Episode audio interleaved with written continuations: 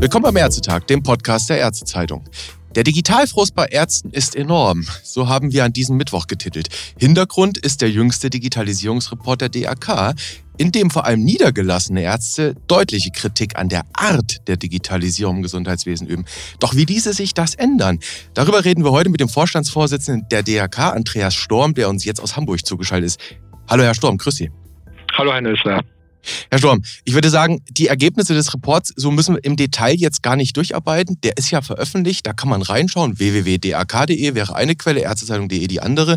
Ich würde mit Ihnen heute gerne so ein bisschen über die Hintergründe, vor allem aber auch die Auswege aus diesem, ich sag mal, die Digitaldilemma reden. Sie hatten gesagt bei der Pressekonferenz, Herr Storm, die Digitalisierung im Gesundheitswesen habe ein Akzeptanzproblem. Die Ärzteschaft sei nicht mitgenommen worden. Jetzt mal Hand aufs Herz. Was hat die Selbstverwaltung da falsch gemacht? Was haben vielleicht auch die Kassen falsch gemacht in den letzten Jahren? Ich denke, dass es nicht in erster Linie ein Fehler der Selbstverwaltung ist und schon gar nicht der Kassen, sondern hier ist ja etwas passiert. Da muss man sich auch noch mal ins Bewusstsein rufen, was ist denn passiert? Also ich sehe eigentlich drei Phasen in den letzten Jahren, was die Frage Digitalisierung im Gesundheitswesen in der Ärzteschaft und auch bei den Kassen anbetrifft. Die erste Phase, die ging so bis 2017, 2018. Das war eine Frustrationsphase, wo der Running Gag bei Ärztetagen gewesen ist, dass ein Antrag gestellt worden ist. Immer dann, wenn es ein bisschen schwierig wurde, hat man überlegt, wie kann man das überbrücken. Und es ist ein Antrag gestellt worden, bei dem die Digitalisierungsstrategie entweder der Gematik oder gleich der Bundesregierung im Bausch und Bogen verdammt worden ist. Und so ein Antrag hat dann immer Riesenmehrheiten bekommen. Mhm. Dann war eine zweite Phase, das war die Aufbruchstimmung 2017, 2018. Und diese Aufbruchstimmung mündete dann ja auch in einem Beschluss des Ärztetages mit dem Fall des Fernbehandlungsverbotes. Und mhm. da war wirklich so die Erwartungshaltung, nicht nur bei jüngeren Ärzten, sondern bei unheimlich vielen Ärzten, aber auch bei den Kassen, jetzt geht's los. Jetzt holen wir auf und jetzt zeigen wir der Welt mal, wie gut Deutschland in der Digitalisierung ist. Mhm. Und jetzt haben wir die totale Frustration, weil von diesen Erwartungen und auch Versprechungen fast nichts bisher angekommen ist. Und ich sehe die Tiefe dieses Einbruchs vor allen Dingen darin, dass bei der Frage, ob die Ärzte glauben, dass die Digitalisierung hilfreich sein kann, wenn es um die Behandlung der Patienten geht, ob sie für die Versorgung der Patienten einen Mehrwert bringt, mhm. da sagen bei den niedergelassenen Ärzten fast drei Viertel Nein. Und das mhm. andere Viertel teilt sich zur Hälfte auch noch auf in Ärzte, die sagen, ich weiß es nicht und nur ein verschwindend kleiner Teil etwa ein Achtel der Befragten sagt, ja, da erwarte ich mir eine Besserung. Und das macht deutlich, im Moment haben wir eine tiefe Vertrauenskrise in die Digitalisierung. Und die mhm. liegt darin, dass wir in den letzten drei Jahren erlebt haben, dass man versucht hat, Digitalisierung voranzubringen, aber ich will mal sagen, ein Stück weit auch mit der Brechstange. Und hier, mhm. wenn Sie das institutionell auch festmachen wollen, war es ja so, dass das Bundesgesundheitsministerium sich einen Anteil von 51 Prozent an der Gematik gegeben hat und dann so nach dem Motto Augen zu und durch einen Plan aufgestellt hat, bei dem man im Grunde genommen nicht mehr ausreichend links und rechts geschaut hat und die Beteiligten, die man für eine erfolgreiche Umsetzung von Digitalisierung braucht, nämlich die Ärzteschaft und die Kassen, nicht mehr genügend mitgenommen hat und ja. auch Lösungen gemacht hat, die im Praxisalltag dann hinterher nicht mehr funktioniert haben. Funktionieren. Das Prinzip Brechstange, Herr Storm, das Sie gerade zitiert haben, das war so ein bisschen auch das Politikprinzip vom Gesundheitsminister Jens Spahn. Da höre ich durchaus Kritik an seiner Art und Weise heraus. Ist das richtig?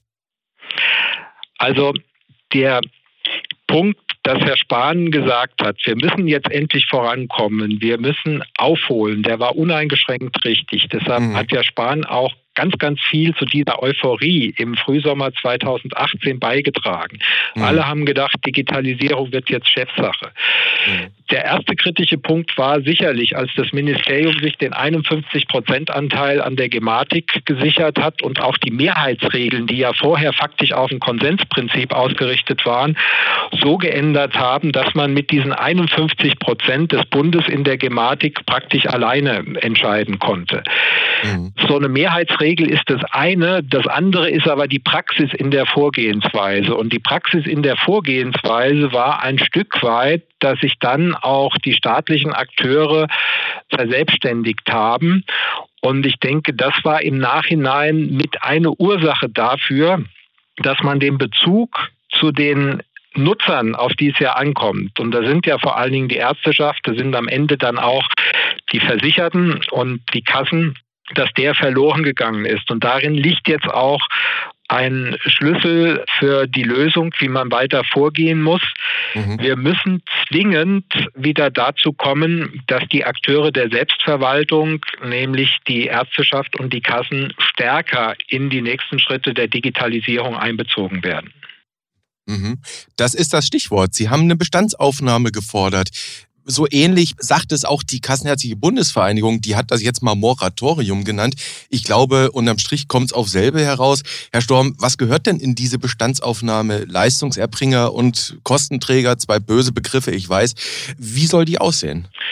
Also unsere Befragung gibt da, denke ich, sehr hilfreiche Hinweise und ich hoffe sehr, dass die neue Bundesregierung sich das auch mal genauer anschaut, weil wir haben ja zwei Ebenen. Wenn ich schauen will, wie ist denn die Situation in der Ärzteschaft? Dann habe ich einmal die Ebene der gewählten Vertreter der Ärzteschaft. Das sind zum Beispiel die Funktionäre der KBV.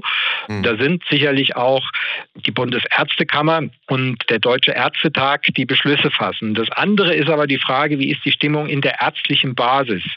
Und hier hat unsere Befragung gezeigt, dass die Stimmung in der ärztlichen Basis im Grunde genommen genauso negativ ist, wie sie aus den offiziellen Stellungnahmen ihrer Vertreter, etwa der KBV, zum Vorschein kommt, weil man kann ja ansonsten die These aufstellen, na ja, da sind vielleicht die Funktionäre etwas härter als tatsächlich die Ärzte an der Basis. Die Wahrheit ist aber, dass es nahezu deckungsgleich ist und das sieht man aus unserer Umfrage daran, dass es einen extrem hohen Anteil von persönlichen Wortmeldungen gegeben hat also von Freitextäußerungen der Ärzte.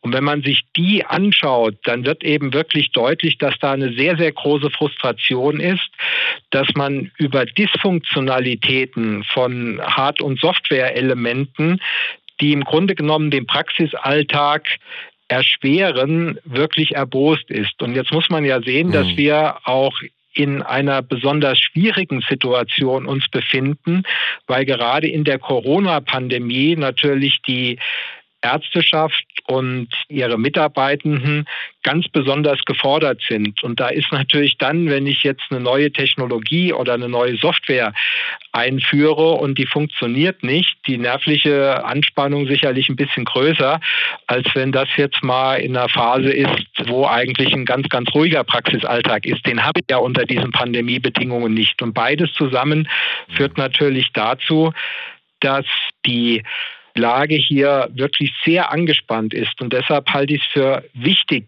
dass auch Signale der Vertrauensbildung kommen, dass auch bei den Ärzten ankommt. Wir haben das zur Kenntnis genommen, wie ihr die Dinge wahrnehmt. Wir haben auch zur Kenntnis genommen, dass vieles noch nicht so funktioniert, wie es soll. Und unser Weg ist nicht der, dass wir sozusagen ultimativ sagen, am ersten des nächsten Monats muss das umgesetzt sein und mhm. wer das nicht umgesetzt hat, der zahlt eine Strafe. Ich glaube, wenn man einen solchen Kurs fortsetzen würde, dann bricht auch mhm. das restliche Vertrauen fast vollkommen weg. Also mhm. hinschauen, was sind die Gründe für diese Befindlichkeit und auch ein klares Signal der Akteure mhm. in der Digitalpolitik im Gesundheitswesen, dass man die Botschaft verstanden hat und dass man eben auf die Praxistauglichkeit und die leichte Umsetzbarkeit sehr stark achtet und Hilfe geben will und nicht sozusagen mit Ultimaten und Drohungen agiert. Ich glaube, damit sprechen Sie fast allen Ärzten gerade wirklich aus der Seele. Ich nenne Ihnen mal ein Beispiel, Herr Storm. Nehmen wir mal das E-Rezept. Ich glaube, das haben Sie wahrscheinlich eh erwartet, dass ich das bringen werde. Das E-Rezept, so wie es jetzt hätte kommen sollen, wir wissen alle, es ist prolongiert einstweilen, weil der Test nicht wirklich geklappt hat. So wie es am 1.1. gestartet wäre, wäre es ein Papiertiger geworden. Die Ärztin, der Arzt hätte einen Zettel ausgedruckt mit einem QR-Code drauf. Damit wäre ich dann in die Apotheke gerannt, dort wäre das eingescannt worden. Das ist, Zitat KBV, Digitalisierung at its best. Und die fordern jetzt, solche TI-Anwendungen, die nun wirklich gar nicht gut umgesetzt sind, einfach auch mal zu beerdigen und bei Null zu beginnen. Würden Sie so weit mitgehen? Naja, man muss ja nicht bei Null beginnen. Wir haben ja ein E-Rezept, nämlich mit E-Rezept Deutschland, das von mehreren großen Kassen und in mehreren Regionen erfolgreich schon betrieben worden ist. Und das könnte natürlich auch mhm. die Grundlage sein, wenn wir das weiterlaufen lassen und integrieren in die E-Rezept-Strategie, weil da wissen wir ja schon, dass es funktioniert. Im Übrigen mhm. bin ich der Auffassung, dass wir wenn wir neue Dinge machen, sowas wie das E-Rezept, dann ist es ja auch eine kluge Strategie zu sagen, wir suchen uns eine Pilotregion aus. Die Pilotregion für das E-Rezept, das dann zum 1. Januar ja so erstmal gestoppt worden ist, war Brandenburg. Und dann war mhm. ja der Sachverhalt, bei dem einem wirklich die Haare zu Berge stehen mussten, dass wir bis Ende November 42 E-Rezepte hatten, die in dieser Pilotregion gelaufen sind. Herr Professor Debatin, der ja bis Ende des vergangenen Jahres eine wichtige Rolle bei den Digitalisierungsprozessen gespielt hat, hat mal die Zahl genannt, bei Pilotprojekten sollte man mindestens 100.000 erfolgreiche E-Rezepte oder sowas haben. Ob es jetzt 100.000 sein müssen, ist vielleicht ein bisschen hochgegriffen, aber klar ist, dass die Zahl 42 im Grunde genommen eigentlich ein absolutes Stoppsignal waren. Also wenn ich merke, Ende November habe ich erst 42 E-Rezepte die erfolgreich gelaufen sind in der Pilotregion, dann kann ich nicht sagen, die Voraussetzungen sind gegeben, um am 1. Januar bundesweit mit so etwas zu starten. Das geht nicht. Und das ist halt auch dieser Punkt, wenn ich sage, man muss auf die Anwender schauen, man muss schauen, sind die Voraussetzungen gegeben, dann kann ich nicht mit der Brechstange versuchen, hier durchzukommen. Und ich glaube, das gehört auch zu den vertrauensbildenden Maßnahmen, dass man deutlich macht, wenn wir einen Piloten vorweg machen, dann setzen wir uns auch eine realistische Mindestzahl, die erreicht sein muss. Wir schauen uns, was läuft gut, was läuft schlecht, korrigieren das möglicherweise und dann gehen wir in einen Rollout.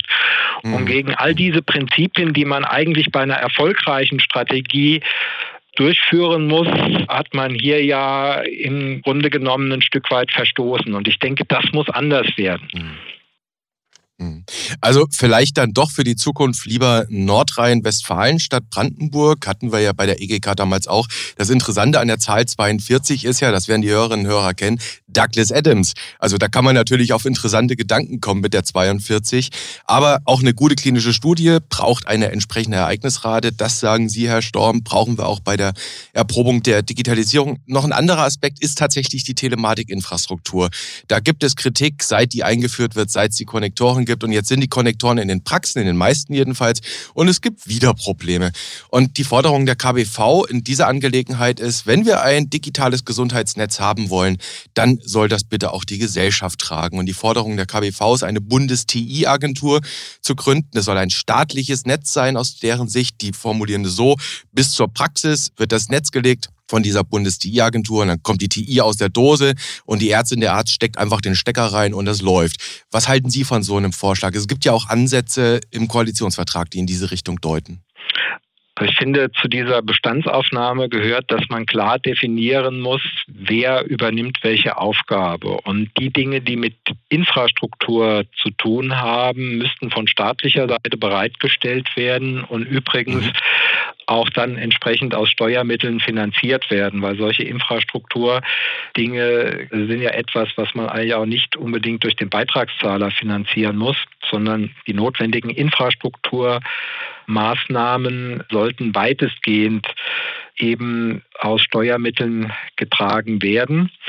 Und mhm. dann muss man überlegen, welche sind Dinge, wo wir auch einen Vorteil haben, also gerade auch bei Softwareprodukten oder ähnlichem, wenn es da einen Wettbewerb gibt, zum Beispiel Angebote auch, die von verschiedenen Kassen oder anderen Anbietern gemacht werden, wo ich dann aber nur sicherstellen muss, dass die Angebote kompatibel sind, dass ich keine Probleme mhm. habe, wenn ich zum Beispiel eine Kasse wechsle und die Software auch einfach zu handhaben ist, weil ich kann nicht erwarten, dass in der Arztpraxis man hinterher 30 verschiedene Modelle beherrschen kann, Softwareprodukte beherrschen kann, die sich total unterscheiden, sondern die müssen natürlich gewisse Standards erfüllen. Und trotzdem macht es ja Sinn, wenn wir hier eine qualitative Verbesserung haben wollen, dass wir hier auch einen Wettbewerb um die besten Systeme haben, die alles nach vorne mhm. bringt.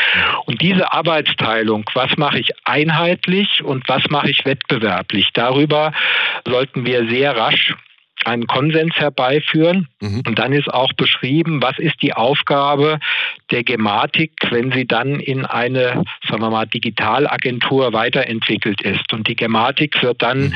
für die Dinge, die entweder einheitlich bereitgestellt werden, zuständig sein oder für die Definition der Anforderungen für all das, was wettbewerblich gemacht wird.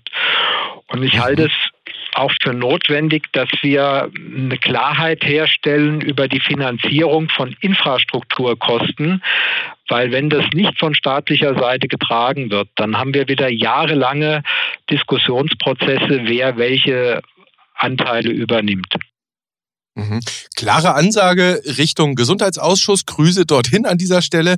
Herr Storm, ich versuche eine kleine Analogie aus dem, was Sie gerade gesagt haben. Also Idee könnte sein, TI verstehen wir wie eine Autobahn. Das ist Daseinsfürsorge. Das macht der Staat, diese Autobahn. Und auf dieser Autobahn mit klaren Verkehrsregeln, ja auch vielleicht einer klaren Regel, wie der Asphalt auszusehen hat, gibt es dann Ausfahrten und Auffahrten. Und da sind dann die verschiedenen äh, Player im Gesundheitswesen, beispielsweise auch die Kassen, die dann dort mit verschiedenen Autos drauf rumfahren können. Das könnte jetzt so eine Analogie sein, oder?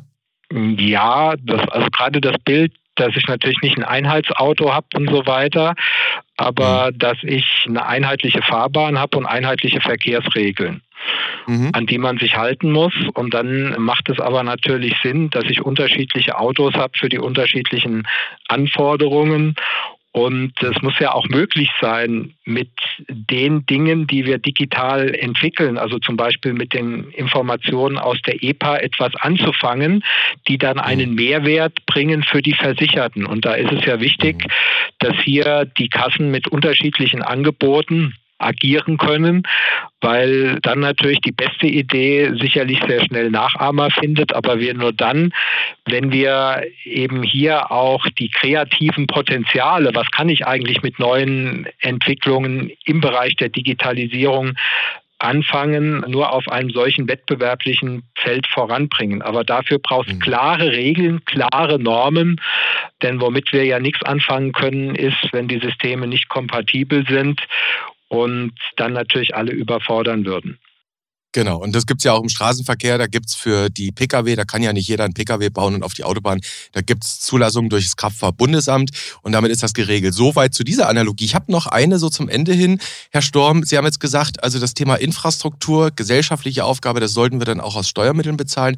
Eine andere Analogie ist das Thema Digitalisierung generell. Wenn wir jetzt aus guten Gründen wollen, und ich glaube, da hat keiner was dagegen, dass wir das Gesundheitswesen digitalisieren wollen, das kommt ja auch im Report heraus, dass die Ärzte sagen, ja, ja, das macht schon Sinn. Nur wir müssen es richtig machen.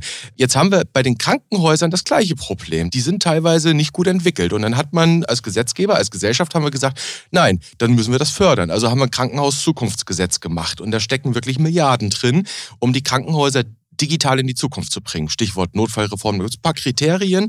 Wäre es nicht durchaus denkbar, auch so eine Idee von Jörg Debatin gewesen, dass wir über so ein Praxiszukunftsgesetz nachdenken, das dann auch sagen wir mal, die Heilmittelerbringer erfasst? Also ich halte diese Analogie für naheliegend und ich finde, die Politik ist klug beraten, wenn sie diese Idee von Professor Debatin wirklich ernsthaft prüft und mhm. dann wahrscheinlich auch aufnimmt. Und zwar aus zwei Gründen. Zum einen ist es bei den niedergelassenen Ärzten zwar mit anderen Lösungsanforderungen im Detail, aber im Grunde genauso wie bei den Krankenhäusern, dass es hier bestimmte Voraussetzungen bei der digitalen Infrastruktur braucht, die im Grunde genommen die wirtschaftlichen Möglichkeiten der einzelnen Praxis übersteigen. Und aus mhm. diesem Grunde hat man ja auch gesagt, diese Infrastrukturaufgabe wird mit dem Krankenhaus-Zukunftsgesetz finanziert. Und mhm. die Analogie wäre ein Praxiszukunftsgesetz. Der zweite Punkt, der aber ganz stark dafür spricht, sich mit diesem Thema zu befassen, sind die Ergebnisse unseres Digitalisierungsreports, weil da haben wir unterschieden zwischen niedergelassenen Ärzten und Ärzten im Krankenhausbereich. Und die Akzeptanzwerte für Digitalisierung waren bei den Ärzten im Krankenhaus signifikant, wirklich massiv besser als im niedergelassenen Bereich. Und deshalb ist natürlich im niedergelassenen Bereich der größte Handlungsbedarf. Und ich glaube, wir haben die, die Erfahrung, die die Ärzte in den Krankenhäusern mit der Digitalisierung gemacht haben, weil unter anderem als Konsequenz dieses KHZG da natürlich schon deutlich mehr gelaufen ist, was auch funktioniert, ist ja positiver. Und deshalb wäre es wichtig, rasch ein solches Signal auch an die ambulant tätigen Ärzte zu geben, gerade in einer Zeit, wo sie im Moment sagen, naja, also vieles von dem, was wir machen sollten, funktioniert nicht. Und dann jemand noch zu sagen, ja, und jetzt verpflichten wir dich zu eigenen Kosten hier noch mehr zu machen, löst nicht gerade Begeisterung aus. Und das wäre natürlich anders, wenn man mit einem Praxismodernisierungsgesetz hier eben zur Lösung kommt. Aber wichtig ist, dass die auch vermittelt werden und dass sie dass die Dinge praktikabel sind und dadurch dann natürlich auch ihre Akzeptanz finden. Einen klareren Auftrag, Herr Storm, kann man fast schon gar nicht mehr an den Gesetzgeber formulieren, was Sie jetzt in den letzten 20 Minuten gemacht haben. Und was auch bleibt, das ist so die Take-Home-Message, die ich aus dem Gespräch mit Ihnen jetzt mitnehme. Es geht nur gemeinsam. Kassen und Ärzte, mindestens die beiden, an einen Tisch und dann muss man gemeinsam eine Idee entwickeln, was wir tun, wie wir es weitermachen. Herr Storm, ich bedanke mich sehr für das Gespräch zum Thema Digitalisierung. Es wird nicht das letzte gewesen sein. Ich wünsche Ihnen eine gute Zeit und sag mal auf bald. Alles Gute. Danke, das wünsche ich Ihnen auch. Einen schönen Tag.